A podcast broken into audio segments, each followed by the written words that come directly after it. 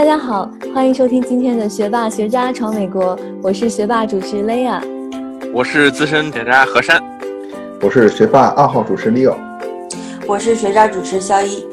我们这个节目也做了两年多了，我们今天是不是可以给大家讲一些比较轻松一点的话题？嗯，今天我们主要讲的话也是讲一下，哎，我们美女主播雷亚的老本行啊，主题乐园啊，关于迪士尼。第一次去迪士尼的时候，大概可能是六七年前。当时带我妈妈去，然后去了之后呢，就觉得其实特别没有意思。就我们当时去的那个迪士尼那个主题乐园，在加州的那个。嗯，和善，你可以离开这个节目了。对我我我感觉雷雷亚的心在滴血。对，真的感觉好像都是小孩在在玩的。这个这个是何山说的时候，首先有一个误区哈，就是你说那个是主题乐园好无聊，那个历险乐园很好玩，但事实上就是他们俩都是主题乐园，都是 theme park。呃，然后呢，你说的无聊那个是 Disneyland，然后另一个是就是 Disney 呃 Disney's California Adventure，对吧？他们俩是各个是一个不同的主题。那 Disneyland 呢，它是其实我觉得它存在的最大的意义是它的经典和历史，就它里面的很多很多项目其实都有几十年，就比我们几个可能。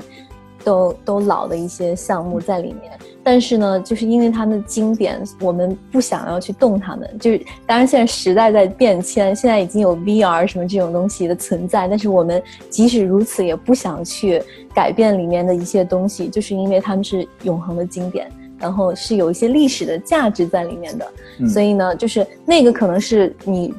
之所以感觉到那个乐园怎么很好比较无聊呀，但是另一边呢，就是加州冒险那个乐园，其实它它的主题是以加州为主，但是其中又融合了许许多多迪士尼新的 IP，所以对于你来说，就是你后来到来到美国嘛，你在后再来来到美国这十年中，呃，你当然是耳濡目染了解了许多美国比较新的 IP。呃，所以你在玩这个乐园的时候会觉得比较开心一点。所以就像你刚才说，你从小是看葫芦娃那些长大的，就是如果是 Disneyland 里面有你比较熟悉并且喜爱的 IP 的话，你一定是玩的非常的尽兴。没错没错，确实感觉像那个《加州历险》里面又有什么星战呢？之后看过这些电影，所以说代入感会比较强一点。但是可能 Disneyland 那边的话，确实觉得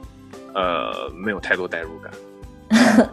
对，像那边，比如说那那个 Disney Disneyland，好像我估计大部分人都猜不到它有多少岁了。其实它是一九五五年建成的，就是全世界第一个主题乐园。嗯，如果有有听众朋友有幸来到上海迪士尼的话，会知道我们现在有全世界最大最好的城堡。就是这个城堡里面有各种多样性啊，有餐厅，有互动游戏，种种种种体验。但是那边的迪士尼乐园的城堡只是一个 icon，对吧？大家只是能从下面过去一下，然后上面有个很小的 walk through，然后很多人就会想，你们为什么不把这个城堡也改建了？我们说 no no，就是这个就好像是故，就是在于在在我们迪士尼粉丝心中啊，就像故宫一样的存在，就是你不要碰它，因为它是历史。对，它是历史遗迹，它是全世界唯一一个华特迪士尼本人走过的城堡，就是他，就是有这么一张经典的照片，就是他本人在那个城堡下面站着，哦，就是就是你知道，就这样的历史在这里面，没有人敢动这个城堡。这个 Disneyland 就是在我们心中啊，就是一个经典，就是经典。当然，当然就是大家可以去比较新的乐园去体体验，就是比较刺激啊，或者比较新的。那种科技啊什么之类的，当然，其实 Disneyland 里面也有比较新的科技，我们可以待会儿再讲。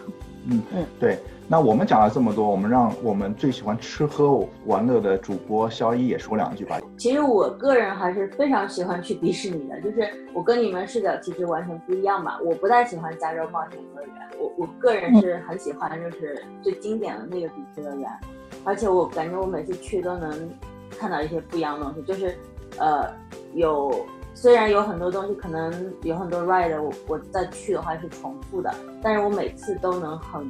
很很享受，我就觉得啊，这个就是我想做的，就是这个我就是想要再再试一遍，就这样子。然后呃，包括说你你说如果它是很多大部分都是很经典，但是它也有很新的，就比如说一些星星球大战啊什么的，呃，我觉得它还是有很多的元素在里面。但是它当然，它最经典的部分就是在于它的历史，就像薇娅讲的，就有很多一些就是包括小火车啊各方面的，就每次都能找到一些新颖的东西吧。嗯，然后里面当然有很多好吃的，呃，然后我也很喜欢那个游行。不过我第一次去的时候也是老司机带我去的，所以我每一次去呢，基本上就是前几次去吧，都是跟老司机一起去，所以玩的都是非常尽兴的。就他们都会说啊，这个要怎么玩，怎么样的攻略。就某些老司机是土生土长在在这边长大，从小玩到大的那种，而且老司机每年都买年票，所以我 我跟着他们玩，我就感觉玩的非常开心。对，所以说你看到，实际上我们每个人的眼中的迪士尼都是呃不一样的。那首先的话。科普一下，实际上世界上是有六大迪士尼。除了我们在加州的话，在我们的那个加州洛杉矶有一个迪士尼，也是第一个啊。迪士尼是一九五五年建成的，而且像雷亚前面说的，它是它有很多东西是那个，嗯，就是创始人沃特迪士尼自己设计的，所以说是非常有价值的。其他五个迪士尼，一个是佛罗里达的迪士尼，在奥兰多，然后这个好像是世界上最大的。啊，一个迪士尼吧，对，还有东京迪士尼，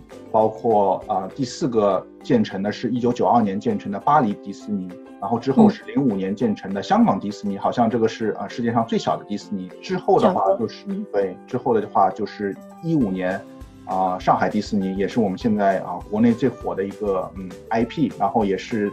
集结了很多雷亚的心血吧，是吧？所以说，对，是我的全部青春。所以说，这六个迪士尼实际上大家都各有不同。我只去过一个迪士尼，我不知道其他几位主播有没有去过啊？这其中几个不同的迪士尼。我也只去过一个。我也只去过一个。嗯，大家都是去过加州那个是吗？对，嗯，家门口的。那我呢是只有一个没去过，就是。巴黎的那个，但是我觉得我可能我有望在未来的一两年之内 去一下。我当时在美国的时候，大概一个月会去一两次嘛。然后奥兰多的那个，我大概去过六七次，就是在我在美国的十年内去过六七次吧，我没有数过。然后香港的去过一次，东京的是去年去出差去了一次，上海的呢，这真的是我的后院儿，事实上是我的办公室，我每天都要去，所以。就是去工作的比较多，去玩还是比较少的，因为真的是每天都在那里。嗯，哎，但是我好奇，因为当时呃上海迪士尼办公的实际上是在乐园的里面，但是我的话实际上迪士尼的总部实际上和它的乐园是分开的吧？我之前是在幻想工程总部，然后是在美国的 Glendale，就是格伦戴尔这个这个城市对吧？然后离 Disneyland 这个距离大概是。四十 mile 吧，我猜，嗯，差不多。然后在这边呢，我现在其实已经不算是在幻想工程工作了，我现在就是在乐园的运营部工作。所以呢，就是我现在在乐园，嗯，当然就是我们在上海的幻想工程其实也是在那个乐园这边的，但是上中国迪士尼的总部是在上海的新天地。就是在浦西这边，如果大家知道上海的这个地理的话，所以其实就是还是因为迪士尼的部门有许多，然后所以我们办公的地点根据我们自己的部门不同是有不同的。呃，其实我有一个问题，就关于这个世界上六个迪士尼的度假区，其中有三个呢是在亚洲，两个在北美洲，一个在欧洲。呃，那为什么迪士尼不把这些乐园发展到像南美洲啊，或者是大洋洲，甚至非洲这些比较发达一些的地方？对，这是一个非常非常好的问题。然后，如果听到这一段的是主题乐园界的同呃那个同僚们，其实应该付费来收听这个节目，因为就是欢迎大家在下面打赏。哎，对，这些可能是一般就是他们要花钱去请我们当那个 consultants，然后才才会去告诉他们内容。不过，既然是学霸学渣的听众朋友们，当然就免费开放给大家了。就是说，像迪士尼乐园存在的城市必须。满足以几个条件，就第一个是人口，就是一定要有足够的人口来，就是 support 这个这个乐园的这游客的数量吧。第二呢，要保证这个城市的可持续发展，就是比如说曾经呢，迪拜很想要迪士尼去那边开乐园，但是嗯。我们迪士尼就很有先见的，就你说迪拜很很早以前，就是前前十几年的时候还是蛮火的嘛。那个时候新兴发展的城市，那那时候可能有我们有一些部门去做过考察，然后看了以后觉得这个城市长远的发展并不是很好，所以最后就没有在那边开。果然现在其实现在大大趋势看来，这个城市确实有那个经济衰败的趋嗯趋势，对吧？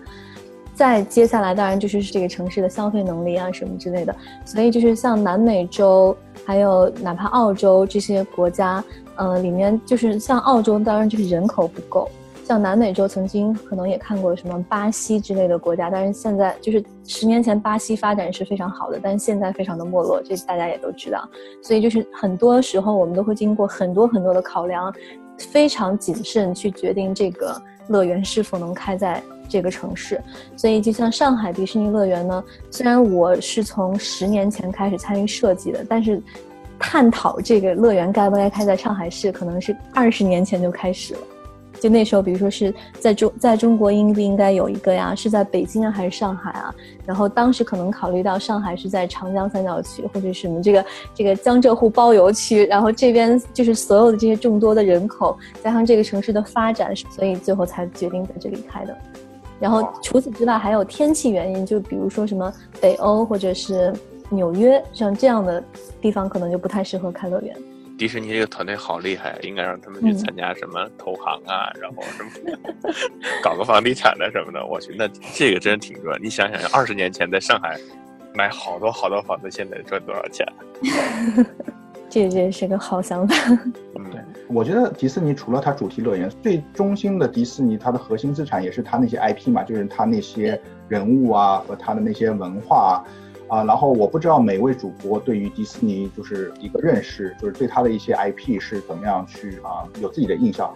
我其实对这些 IP 就没有说哦，我一定非哪个喜欢的不行啊，怎么样的？我就觉得这么多东西在一起啊，就是你能看到好像完全跟跟生活完全不一样，就是你你到一个好像 fantasy land 里面一样，嗯，呃，完全是。呃，不同的一种放松嘛，就所有那么多 IP 在一起，而且它又分了很多个不同的项目嘛，就比如说这边完全就是米奇米妮的什么的，就另外一边就是比较科幻的那种，所以我觉得我在一个地方能体验到这么多，还是就就有那么多 IP 在里面，就就还挺开心。我其实还是觉得是一个代入感的问题，就可能就像小的时候经常看那些动画片，然后长大以后肯定都会什么回忆回忆童年呐，然后就去想一想过去什么的。当然，真正他们可以在你身边出现的时候，这个其实我觉得也是挺好的一种感觉的。因为我当时去 Disneyland 的时候，去发现有很多小孩子，有几个月几个月大的小孩子，家人家长就抱着过去的。还有一些像那个老爷爷老奶奶，可能就白发苍苍那种，然后就戴个那个米老鼠的耳朵，然后在里面玩，这可能也是对他们童年的一种回忆。所以说，对于他们来讲，我觉得这些 IP 真的是挺有意义的。当他们七八十岁的时候，再去回想一下他们自己的童年，可能也是会有一个很好的一个快乐的时光。对的，这个就是解答了一个何山最一开始提的一个问题，就是是不是 Disneyland 都是给小朋友的？现在答案明显是不是嘛？因为我觉得就是这个公司还是蛮聪明的，他在就是近十年之内吧，他先后是收购了漫威，然后还有那个呃。嗯，皮克斯更早一点就收购了，呃，就是他曾经就是只是迪士尼自己的电影，还有动画，还有 Pixar，就只是这些。但他后来先后收购了那个星球大战，就是卢卢卡斯影业，然后收购了漫威，然后又收购了那个 Avatar 阿凡达这个这个。嗯，IP，然后就这个真的是布了一个很很大的局，就是这个这个现在我们旗下的就是名下的这个棋子特别的多，你就包括漫威吸引的是年轻人，而且嗯就是男性居多嘛，然后星战呢又是就是圈粉圈的那些，其实星星战粉我觉得主要集中在七零后八零后，然后当然现在星战的不停的出，也可能就是在国外是非常非常呃 popular，在在中国。嗯，还不是很受欢迎。不过就是现在，包括就这些所有的 IP 的收购呢，基本上把这个世界上所有年龄段的人的粉这个粉丝群全部囊括了。所以就是。所有这个年龄段的人在 Disney 的主题乐园里面都能看到他们喜欢的 IP，所以我觉得这个真的是很了不起的，应该是全世界任何一个其他的主题乐园还做不到。对，非常同意呃雷亚说的，而且像迪士尼这么强大，这些 IP 就是说它是跨越年龄段、跨越种族、跨越世界的。所以说我也是觉得，为什么这个是迪士尼可以在世界各地都有自己的主题乐园，然后他们这么多好的 IP 是在世界上可以得到呃认同的一个原因。对，那回到我们这个呃主题，就是主题乐园。那我们现在啊讲了这个六个主题乐园，我也想啊趁着我们有老司机雷亚在的时候话，可以给我们科普一下，到底这六个啊主题乐园各有什么特点？如果我们小伙伴想今年啊暑假有一个计划的话，去迪士尼应该先去哪个迪士尼？这个问题当然就是大家众口难调呢。我觉得是，首先是按照你们自己的兴趣爱好来，还有什么金，就是资金能力啊，还是距距离和时间这些，当然首要考量了。那我简单的介绍一下，就是其实加州的这个刚才已经介绍过了，我就再补充一点点，就是 Disneyland 里面除了经典之外，还有就是比较高科技的东西，就是那个星球大战。的一个主题的项目叫 Star Tours，就是一个模拟三 D 的一个项目，给我的震撼非常的深。嗯，它是有不同的段落，就是基本上就是你你坐上一个宇宙飞船，然后去体验太空中不同的历险和故事嘛。然后这个历险和故事又分成好多个段落，然后其中是大概是比如说有九个第一段，九个第二段，然后。互相排列组合，这样的话，就是你每次上去，你都不一定会体验到哪一个故事，所以这个这个 ride 就会吸引我一遍一遍又一遍的去上它。有时候可能我去一次 Disneyland，我要做两到三遍这个 ride，然后体验到就是三次不同的经历，就是非常的棒。这就是为什么 Disney。这个 attraction 非常有魅力，他已经把一个死，嗯，就是曾经死的项目变活了，因为你每次上去都不一样，就仿佛你正在经历，就是你生活中正在经历的一件事情，就是不知道是什么样的事情会发生。对，这这个 Star Trek 我也很有印象了，因为我当时记得我带我妈去做那个。就我当时还在想说，他能喜欢这个东西吗？就是到时候不要太刺激什么的，就就做完了以后被 被被说一顿，说做点什么比较比较休闲的。后来他给我的反馈就是这个很刺激，他说很很不一样。然后呢，他说感觉到各个星球什么的，他说还是一个非常好的体验。我觉得他也能接受，就是这么 enjoy 的话，应该大家都会觉得很很棒吧。对，当时我带我妈去看完以后，我妈也是发表了这个观点：一二啊，我头可晕；我说一妈，我头也可晕。对的，然后就是虽然说了这么多关于这个 Disneyland 的这个优点吧，这个度假区就我我我所谓度假区，就是他们集中在一起的这个区，这个区包括两个乐园、三个酒店，对吧？嗯，就是它对面的这个加州冒险乐园呢，就是其中拥有大概整个这个度假区最受欢迎的两个项目，一个是那个跳楼机，还有一个就是赛车总动员的一个我实习时候做的那个项目，就真的是整个这个度假区最受欢迎的两个两个项目。像这个跳楼机曾经是一个好莱坞闹鬼酒店的主题，然后就是后来呢，就是在非常非常短的时间内，我我印象中大概就是也就是半年时间内，我们给它赋予了一个全新的银河护护卫队的主题。就当然就是粉丝们一开始听到我们要改这个时候，大家都很崩溃，因为很喜欢曾经那个好莱坞的酒店那个哦，大家都在网上谩骂就 Disney 什么头昏了吧，就是怎么抵制。哎，结果开放了以后，我大家觉得我靠太好玩了，然后这个瞬间就变成了整个两座乐园里最受欢迎的那一个项目。就所以这个我非常推荐大家去体验一下，而且这个也是就像之前那个 Star Tours 一样，你每次上去可能看到的内容是不一样的。它大概有三段还是五段不同的那个故事，嗯，然后晚上呢，这个乐园里还有世界上独一无二的一个 show，叫做 World of Color。就是色彩的世界吧，就是它是一个水幕电影，然后，但是水幕电影只是它的一方面，它是一些喷泉啊、特效啊、颜色啊，然后带你经历许许多多迪士尼最呃经典的一些故事，而且这个是在全世界其他迪士尼乐园里面没有办法体验的，所以非常非常推荐大家来这边体验一下。嗯，加州的就介绍到这里。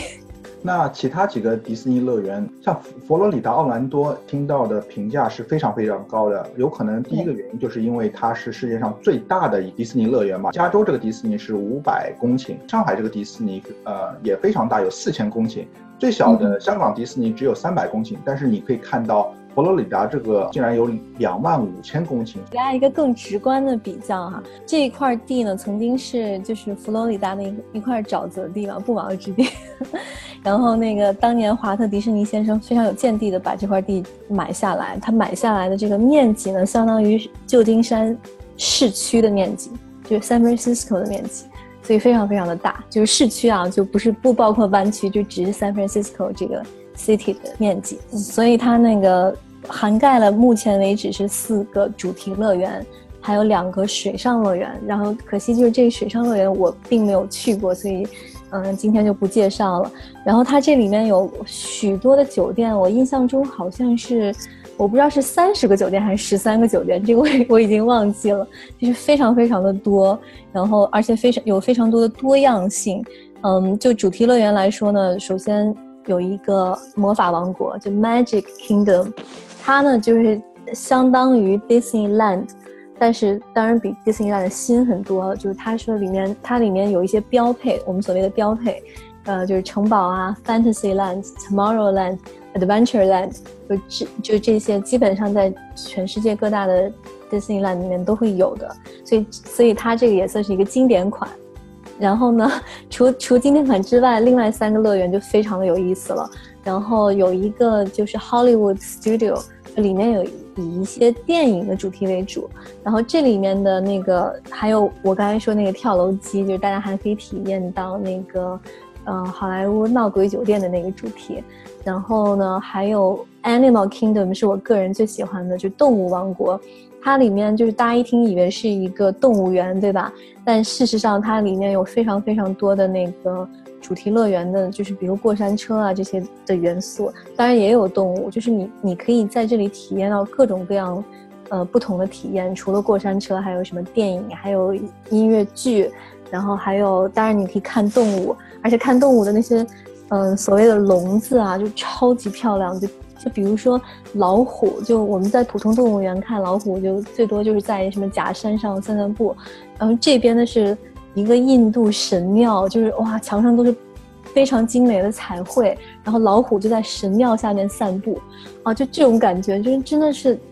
无与伦比的赞，你知道吗？就太赞了，我就看到就跪了那种。这是我自己就是认为神作神作主题乐园。去年的时候，这座主主题乐园里新开了那个阿凡达主题的园区，然后让它的那个受欢迎程度一下就是暴涨。所以就是现在去，我估计排队还是蛮久的。我我自己本人可惜没有去体验过这个阿凡达的园区，去过的人说都说是非常非常的赞。当然里面的科技什么都是最新最新的，就是大家一定要抢先去体验一下。然后想说完了这个，接下来一个就是，其实也是在我心目中就是觉得非常了不起的一个乐园，叫 Epcot。这个中文还真的不太好翻译，因为它这个呃 Epcot 是 E。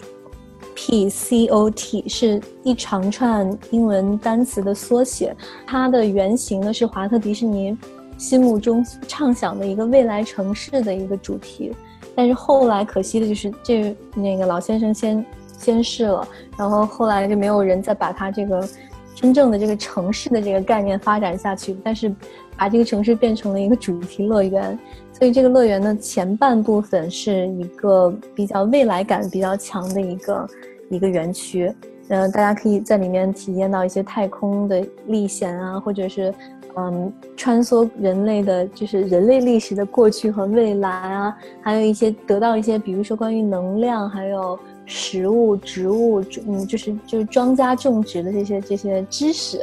然后这个园区的后半部分呢，就是很像世博会，但是当然比世博会好太多太多了。就是你可以去体验到各个国家的那个，嗯，非常 authentic 的文化。因为就是就是比如说什么摩洛哥啊，什么德国啊，意大利，就是墨西哥，就是这种各个国家。当然当然也有我们的中国。然后就在这些园这些小的园区里面的。那个 cast member 就是演职人员呢，都是从那个国家来的，然后包括厨子都是从那个国家来的，所以我每次去奥兰多一定要在这儿吃饭，因为我知道我吃那个法餐、意大利餐什么都是非常正宗、非常非常正宗的。然后就是这个呢，这个园区就是最早它当然是以这个世界文化主题为主的，但后来我们慢慢赋予了很多迪士尼的 IP 在里面，就比如说我们最近可能是最近两三年吧，把那个最受欢迎的 Frozen，就是 Elsa，嗯，Anna 女王他们放进了那个魔呃北欧馆。所以所以就是去奥兰多的话，我建议大家要待一个礼拜以上，因为，因为你有这么有四个主题乐园要去，然后去，而而且就是酒店什么的也非常值得值得一住。比如说 Animal Kingdom 的那个酒店呢，呃，它的中间像一个野生动物园一样，你早晨拉开窗帘，外面就是长颈鹿在吃叶子。就就真的很酷，然后晚上你可以拿个夜视仪，就酒店可以免费提供你夜视仪，然后你看外面野生动物，就是晚上他们的活动都很多的嘛，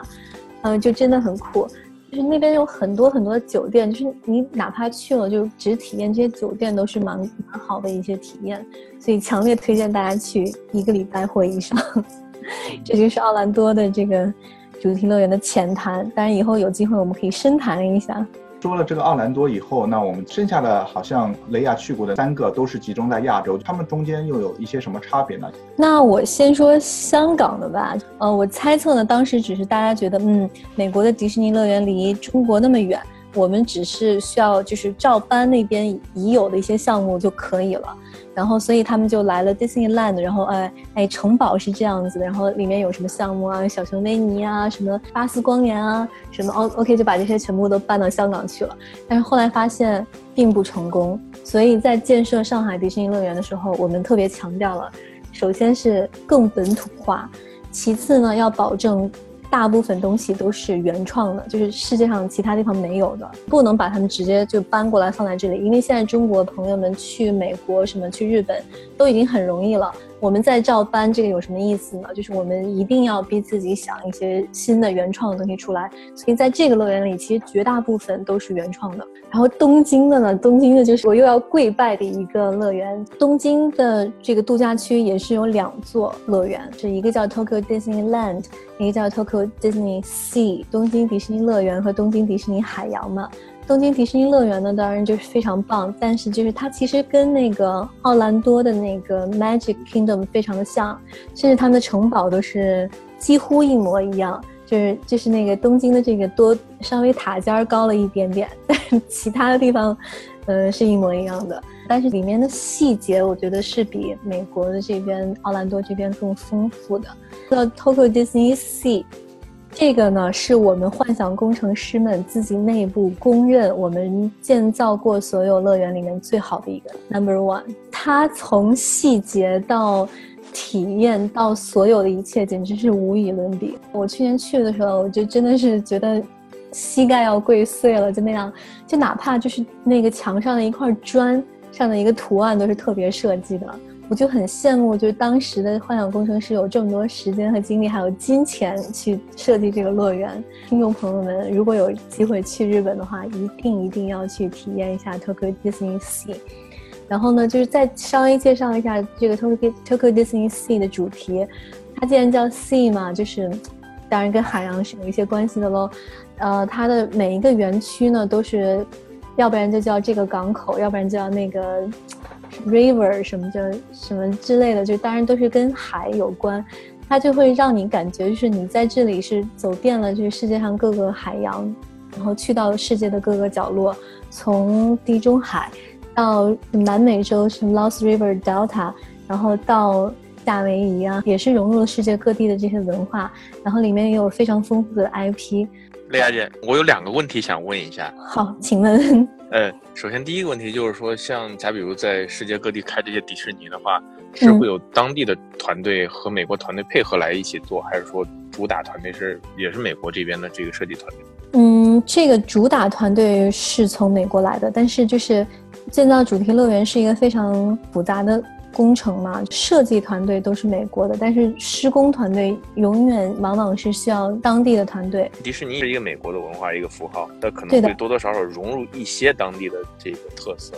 对的，但是就是东京，我觉得是一个非常特殊的例子。这乐园里面哦，大部分三列值都是英文的。然后我当时看到就很诧异，我说日本人的英文这么好啊，就是他们他们看得懂吗？后来我知道答案是他们也看不懂，但他们就喜欢。我觉得他们其实是美国非常崇拜的一种感觉，就是美国什么东西都觉得好。是你要写上日文的话，我不是那么喜欢；但是你写上写上英文，即使我看不懂，我也觉得好。所以就他们那边有一个园区叫那个 Frontierland，就是美国的一些牛仔文化的这个。就这个 land 是没有在上海出现的，因为我们认为对于中国人来说，这个东西根本就不感冒。但是这个 land 在他们那边非常的受欢迎，我也不知道这日本美眉什么时候对于这个美国牛仔文化这么痴迷。但是只要是美国的东西，他们还接受度非常非常高的。在日本这边呢，我觉得美国文化的这个隔阂基本上不存在。既然是开到另一个国家去，他总是要尊重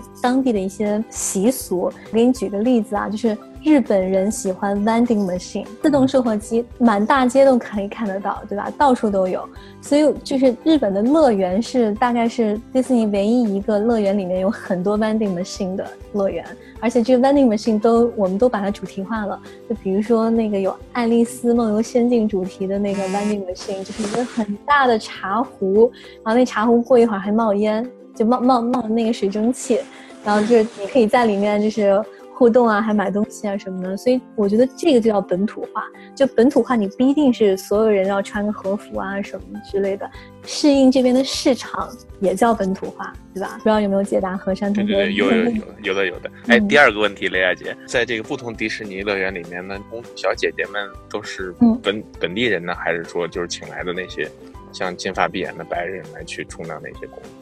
嗯，都是金发碧眼的白人。就是这是我们做主题做到极致嘛，我们不可能是找一个，呃，亚洲人，然后再戴一个金色的发套去当那个灰姑娘，这不可能的。所以就是他们这些演员们其实都是从美国本土找的，然后他们好像是有一种轮换制的，就是 OK，你这三年去东京，然后过三年你可能去香港了，再过三年可能去巴黎了，然后再再过一阵子又回美国去了，就这样子。其实很多的 artist。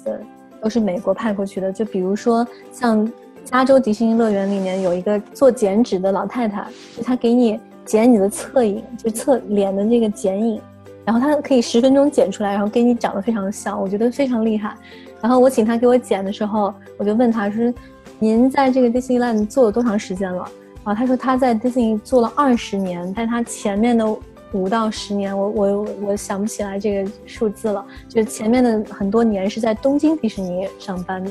所以我觉得也是蛮神奇的。就是你作为迪士尼的员工，其实是有机会去世界各地去工作的，也还是蛮酷的。对 对，反正雷亚姐是我朋友圈里面感觉工作最开心的一个人。像我们好多人就是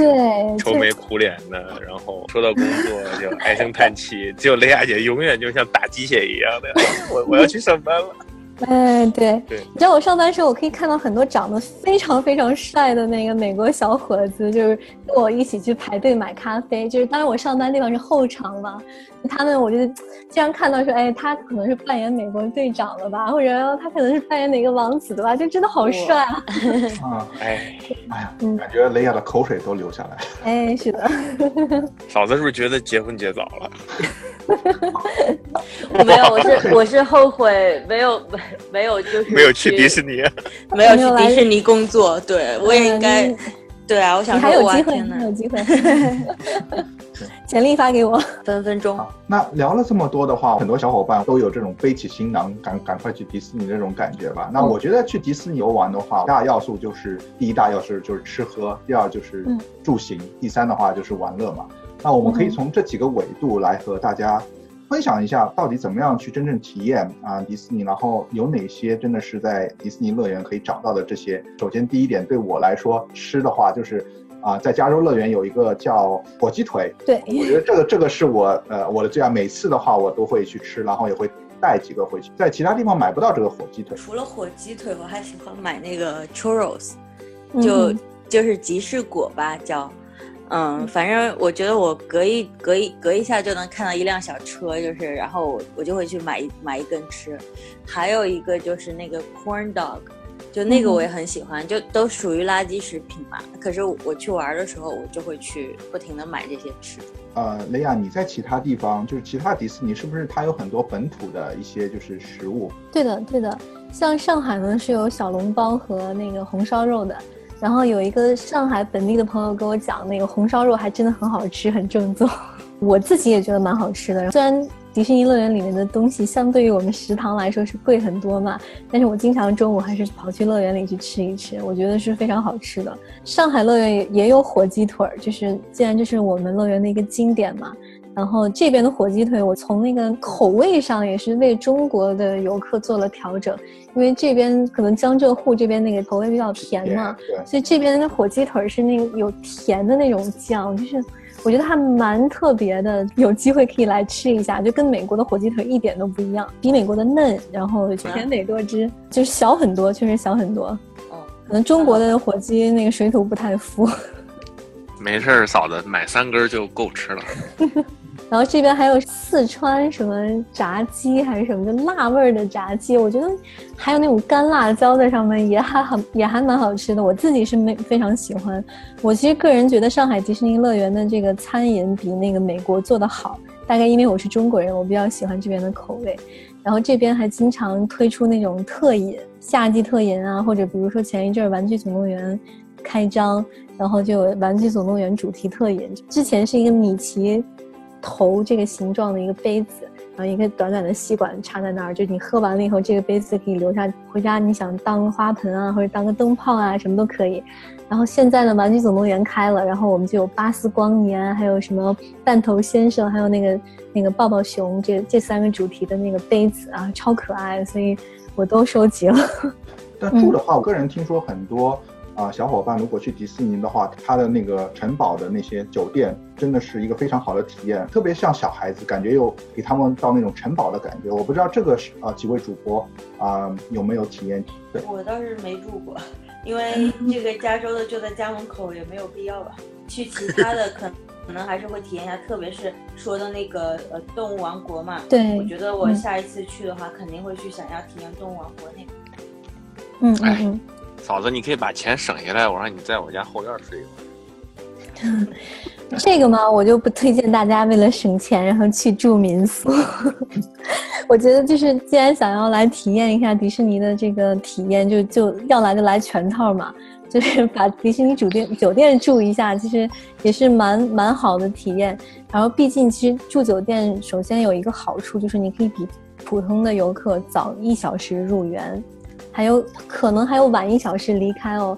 就是嗯，当然就是大家订之前先查一下酒店的规则，就是这个规则是日本有这个，然后嗯，奥兰多有，上海我不知道，然后还有那个巴黎这些我也不不是很清楚，但是就是很多迪士尼酒店是给你这个福利，就是你在这里住呢，你可以早比别人早一小时进乐园，这样的话你就可以。呃，不用去排队啊，还有早点拿那些快速通行证，就 fast pass，嗯，所以这样还是省下来很多时间的，